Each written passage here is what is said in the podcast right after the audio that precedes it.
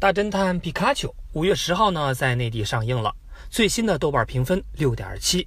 作为宝可梦系列首部的真人电影，皮卡丘也打破了次元壁，从二次元穿越到了三次元现身。不知道大家对皮卡丘的毛茸茸的造型评价如何？当然呢，皮神只是宝可梦世界里的冰山一角。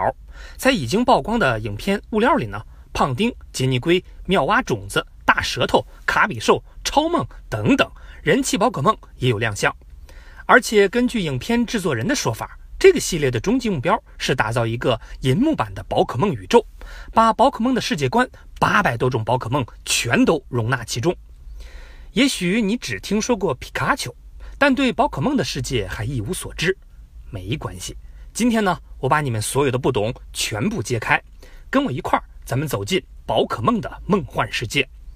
首先呢，咱们闹清楚一个概念。到底什么是精灵宝可梦？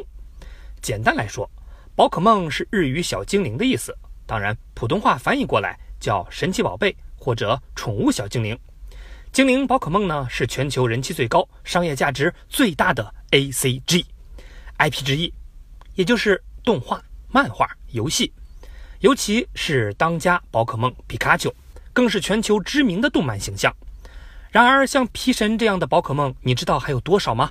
八百零九种，十八种属性，比如大家熟悉的皮卡丘就是电属性，而杰尼龟是水属性，耿鬼是幽灵和毒双属性。最早提出精灵宝可梦企划案的是任天堂游戏制作人田尻智。早年间，田尻智是一个游戏宅，并且呢创办了自己的同人杂志。由于专业性和趣味性一流，很快在游戏迷圈里有了声望。用现在的话说，他就是当时那个时代大名鼎鼎的 KOL。一九八九年呢，田尻智开办了自己的公司 Game Freak，并且开始为任天堂的新掌机 GB 开发游戏。此时，他的脑海里已经酝酿出了自己的游戏企划，做一款可以对战、可以养成、可以收集、可以通信对战，还有独特世界观的游戏。一九九五年。日本著名的游戏公司任天堂提出了精灵宝可梦的企划案，并于1996年2月27号呢，在 Game Boy 平台推出了首款角色扮演游戏《精灵宝可梦绿》和《精灵宝可梦红》。在创作过程里，田尻智得到了马里奥之父宫本茂的支持，可以说没有他们就没有宝可梦的奇想世界。所以在动画里，两位主角的名字就叫小智和小茂。其实游戏一开始的销量并不理想，但依靠独特的通信系统和口碑的累积，销量呢逐渐后来居上。任天堂也意识到这款作品巨大的商业潜力，最终这个时代的游戏全球销量超过五千五百万份，一举征服了世界。从一九九六年到现在，任天堂在各个平台上共推出了七十六款相关的游戏，其游戏全球总销量已经突破三亿套。当然，算上那些不入流的盗版游戏，那就不计其数了。值得一提的是，宝可梦是全球销量仅次于马里奥系列的电子游戏系列，而马里奥系列也在任天堂旗下。宝可梦游戏呢，可以分为正统游戏和衍生游戏。这次上映的大侦探皮卡丘就是根据 3DS 平台同名衍生游戏改编的。咱们再说另外一个话题：精灵宝可梦、口袋妖怪、宠物小精灵、神奇宝贝。可能你都听说过，那这些都是一回事吗？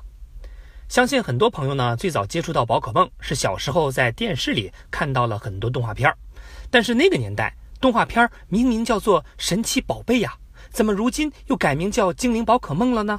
两者一样吗？其实呢，这就是一个老生常谈的问题。大家都知道，同样一部片子，内地、台湾、香港的译名都不一样，宝可梦名字呢也是这个问题。Pokemon 在中国内地呢，有至少四种通用的称呼，分别是神奇宝贝、精灵、小宠物、口袋妖怪、精灵宝可梦啊，甚至还有宠物小精灵。那神奇宝贝呢，是台湾的译名，最早呢，我们看到的动画片是台湾的配音版本，所以这个称呼广为流传。那宠物小精灵呢，是香港的译名，当年国内有许多衍生的漫画和剧场版的动画，也都沿用了这个称呼。那这个名字呢，也就流传下来了。口袋妖怪这个名字呢就比较特殊了，它是宝可梦游戏在大陆的民间汉化名称，译自宝可梦游戏的英文名称 Pocket Monster。当年宝可梦动画和漫画传播速度很广，影响力呢也特别大，但游戏普及程度却不是很高。曾经有不少人以为宝可梦只有动漫。那中国内地呢，在两千年制定的关于开展电子游戏经营场所专项整治的意见里，明确规定了防止青少年沉迷游戏，停止一切关于游戏机的生产、销售、经营活动。所以呢，好像一夜之间，所有的游戏厅都不见了。不过呢，这项禁令二零一五年解除了，但是街机厅的黄金时代已经彻底过去喽。而这十几年呢，全球主机游戏发展飞速，宝可梦系列又只在任天堂公司旗下的游戏主机上推出，所以在太阳月亮之前，并没有官方发行的中国大陆版游戏。这一时期的民间汉化小组呢，就把游戏翻译成为“口袋妖怪”，那这个称呼在游戏玩家口中最为常见。精灵宝可梦是任天堂在2015年钦定的华语地区统一官方中文名称。其实任天堂一开始并不想让广大的粉丝改口，但无奈以上三个商标名称在国内已经被人注册，只好最大程度上把之前的中文译名元素结合起来，用 Pokemon 的音译名字加上精灵两个字。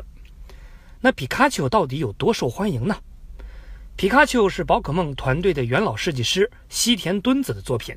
此外呢，初代御三家杰尼龟、妙蛙种子、小火龙、伊布的六种进化形态也是他的作品。不过，尽管全世界都宠爱皮卡丘，但西田自己最喜欢的宝可梦却是喷火龙。在游戏里啊，角色最初可选的宝可梦是火系的小火龙、水系的杰尼龟、草系的妙蛙种子。而皮卡丘只是一只普通的黄色电气老鼠罢了，其实呢就是一只野怪。但在制作动画的时候，官方考虑选取御三家的任何一只当主角，都会让另外两家的粉丝不满，所以呢决定从脸出发，在萌值较高的皮卡丘、胖丁、皮皮中选定一只当 TV 动画主角。投票结果，皮卡丘完胜，成为了 TV 版动画的主角。而动画中，小智后来也集齐了小火龙、杰尼龟和妙蛙种子。但真正让皮卡丘，或者说是让精灵宝可梦成为国民级动漫形象的，是著名的卡通昏迷事件。这事儿呢还有点悬。话说，精灵宝可梦动画版1997年开始登陆电视台，其中在年底播出第三十八集《电脑战士三 D 龙》的时候。为了配合设定中电脑世界的需要，片方频繁使用了闪光效果，最快的时候达到每零点零八秒闪光一次，最终导致大量观看动画片的小学生出现了光敏感性癫痫病症状，具体表现就是昏厥或者是痉挛。据报道，共有六百八十五人入院治疗，而其中年龄最大的一位患者竟然是五十八岁。事情发生以后。震惊了日本全岛，媒体呢大肆报道宣传这件事情，动画片被迫停播，后来的许多动画剧集都必须做减光处理才可以播放，而这个事件让宝可梦受到全民的关注，同时许多海外媒体的报道更让宝可梦扬名海外。不过在停播了半个月之后，包括受害者在内的许多粉丝请愿要求动画复播，嗯，真香。在经过一系列的整改以后，《精灵宝可梦》在四月十六号继续复播，当天就创下了最高的收视率。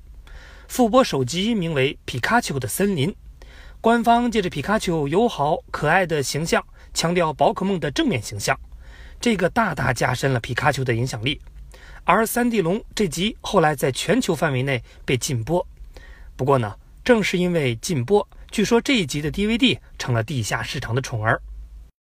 一九九八年，《精灵宝可梦》动画登陆美国电视台，在英语世界中受到了巨大的欢迎，从此皮卡丘风靡全球。之后呢，日本二次元文化审美愈发向萌看齐，所谓萌宠经济大行其道，大到主题公园、波音飞机，小到餐具、贴纸，到处都是皮卡丘的身影。当然呢，也有失败的周边，比如说日本的 Mr. Donut 曾与任天堂推出了皮卡丘甜甜圈，因为过于崩坏，引发了日本网友集体的吐槽。皮卡丘的新爸爸任天堂也想借着亲儿子的人气实现自己的商业价值。任天堂在游戏主机业深耕多年，在搭建主机平台的同时，持续推出了宝可梦正统游戏和衍生的游戏。同时呢，衍生的 TV 动画和每年一部的剧场版电影也一同跟进。近几年，吉祥物经济在日本是大肆流行。你有熊本熊，而我呢有皮卡丘。从2014年开始。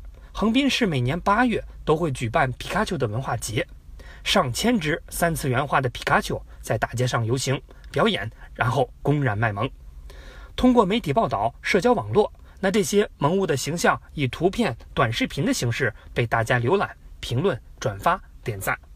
如今呢，皮卡丘的形象可以说是深入人心了。不过，在2016年宝可梦二十周年官方人气总选举中，当时的七百二十只宝可梦同时参选，可皮卡丘只获得了第四位，想不通吧？那么到这儿呢，你肯定会好奇，冠军是谁？没错，冠军呢就是忍者蛙。哇！虽然说皮卡丘最有名，大家也最喜欢，但是论战斗力的话，还真不好说是不是皮卡丘最厉害。那下边呢，我们聊一个最弱的。那这个答案可能很多朋友都知道。最弱的宝可梦当然是鲤鱼王了。在宝可梦的游戏里，鲤鱼王完全是一个吉祥物的存在。官方设定种族值也只有可怜巴巴的二百。在对战的时候呢，他无论怎么使用自己的跳跃技能，效果都是。然而鲤鱼王并没有生气，然后什么都没有发生。如此弱的宝可梦意义何在呢？除了搞笑之外，它代表着初代宝可梦的理念。如果你足够用心培养宝可梦，那再弱小也会有施展拳脚的那一天。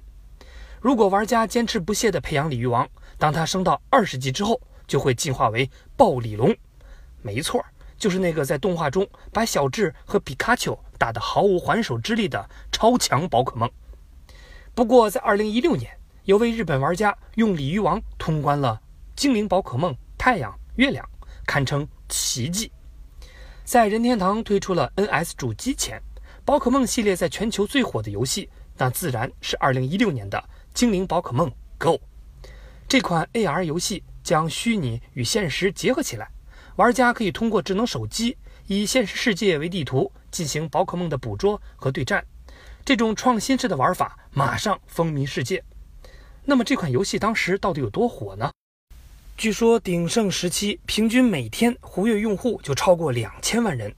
蕾哈娜在表演的时候都得强调：“我不想看到你们在这里抓什么宝可梦。”据说在日本有一次正值下班的时候，在路过东京京速车站附近的一条街道的时候，马路两边站满了穿着工作西装的日本上班族。原以为是附近有什么大型集会，或者是雅库扎打群架，后来呢才被告知。原来是附近出现了稀有的宝可梦，这种场面在有宝可梦 Go 的地方并不少见。